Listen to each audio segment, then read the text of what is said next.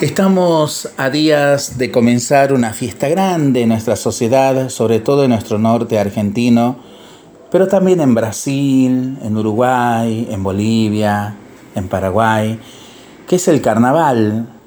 Y como cristianos estamos a punto de comenzar también un tiempo muy especial llamado la cuaresma. Y entonces surge una pregunta, ¿carnaval o cuaresma? Tiempo atrás, aunque no mucho, había gente que celebraba ambas cosas, el carnaval y la cuaresma. Sin embargo, lo hacían muy a su manera. En carnaval, máscaras, narices y bocas postizas. En cuaresma, compostura, devociones y cara mustia, pero quizá igual de postizas. Hasta resultaba difícil saber cuándo habían logrado disfrazarse mejor. Ciertas personas vivían tres días siendo al 100% lo que de verdad eran, y luego durante 40 días se dedicaban a fingir lo que en realidad no eran. Durante el carnaval actuaban con un poco o bastante desenfreno, ocultando tras una máscara de vergüenza que les ponía al rojo los mofletes. En la cuaresma lograban dar la impresión de penitencia y religiosidad sinceras al andar medio cabizbajos en ayunas, al echarse encima la mantilla negra o al sacar de vez en cuando el rosario a tomar el aire. Así que en cuaresma, sin esconderse detrás de una careta, andaban igual de enmascarados que en carnaval, pero aparentando lo que no eran. Y curiosamente por esa hipocresía no parecían sonrojarse demasiado. Hoy día, aunque lo de tiempo atrás no es todavía agua pasada y se siguen celebrando las dos, la cosa ha cambiado ligeramente. Da la impresión de que ahora algunas personas viven en un carnaval más o menos continuo. Carnaval en Adviento, en Navidad, en tiempo ordinario, en Semana Santa, en Pascua y, por supuesto, también en Cuaresma. Lo que antes algunos y algunas se permitían solo en los tres días de carnaval, hoy otros y otras se lo conceden más habitualmente como lo más normal del mundo. Claro, es lo que se lleva ahora, lo que todos hacen. Van, o mejor dicho, se dejan ir con la corriente. Sí, realmente parecen de carnaval las pintas que ahora lucen algunos jóvenes. Parecen de carnaval esas cabezas con rapes y tonalidades a lo miró, esas chamarras de cuero negro con más cadenas que el fantasma de Canterville, esos rostros con más aretes que el logotipo de los Juegos Olímpicos, y de carnaval además, parecen algunos de sus comportamientos que desdicen de la dignidad con la que debería conducirse una persona humana. Podríamos decir que también carnaval es cuando uno, con o sin carátula, no es lo que debería ser.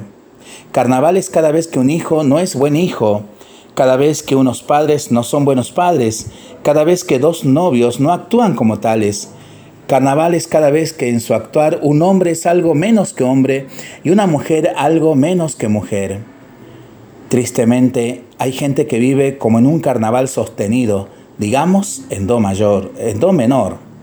Y entonces, ¿a qué se dedica esa pobre gente en los días de carnaval? Muy sencillo los famosos tres días de carnaval viven el carnaval ordinario, pero a tope, a la enésima potencia. Carnaval sostenido por tres días, con sus noches, pero en do mayor. Carnaval a lo grande, carnaval extra concentrado, carnaval, carnaval. Tres días de careta sobre la careta incorporada que ya llevaban para seguir haciendo lo mismo, pero con evidentes excesos. Menos mal, sin embargo, que a pesar de todo hoy sigue habiendo montones de gente que vive el trigo de carnaval en modo diverso sigue habiendo muchas personas que de esos tres días se atreven a nadar contra corriente. Menos mal que hay hombres y mujeres que se esfuerzan también durante el carnaval por ser y respetar lo que de verdad son, dominando sus pasiones desordenadas y bajos instintos.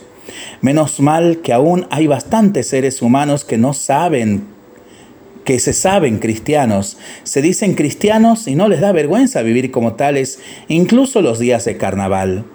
Son gente que no necesita quitarse ni ponerse careta alguna. No tienen que ocultar nada. Gente extraordinaria, pero que no va a hacer noticia esos tres días ni tampoco los 362 restantes del año. Claro, esas noticias incomodan, porque siempre incomoda toparse con alguien que va contracorriente.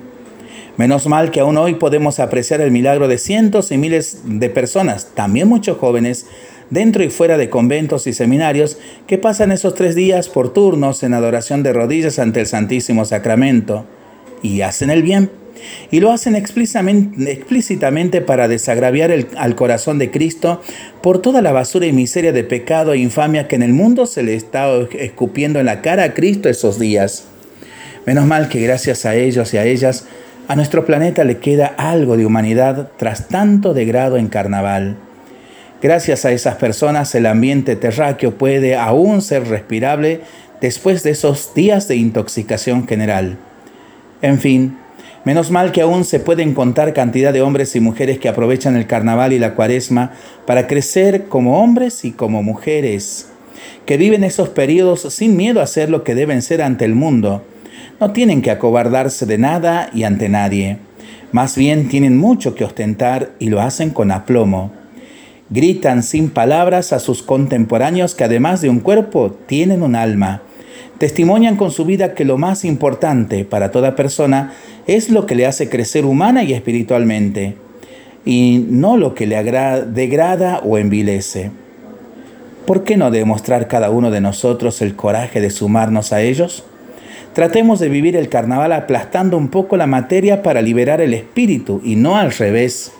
Luchemos por vivir la cuaresma elevándonos como hombres para acercarnos más a Dios.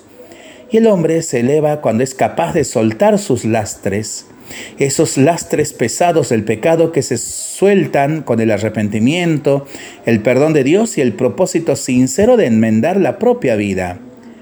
El reto puede ser arduo, lo es sin duda. La corriente en contra puede parecer arrolladora, pero solo los peces muertos no son capaces de nadar contra corriente. Para pensarlo y para rezarlo en familia y entre amigos, ¿no? Mientras lo hacemos, pedimos al Señor su bendición para este día y para esta semana que iniciamos. Le seguimos pidiendo por nuestras intenciones y nosotros responsablemente nos cuidamos y nos comprometemos a ser verdaderos instrumentos de paz que el Señor nos bendiga en el nombre del Padre, del Hijo y del Espíritu Santo. Amén. Que tengamos todos una excelente semana.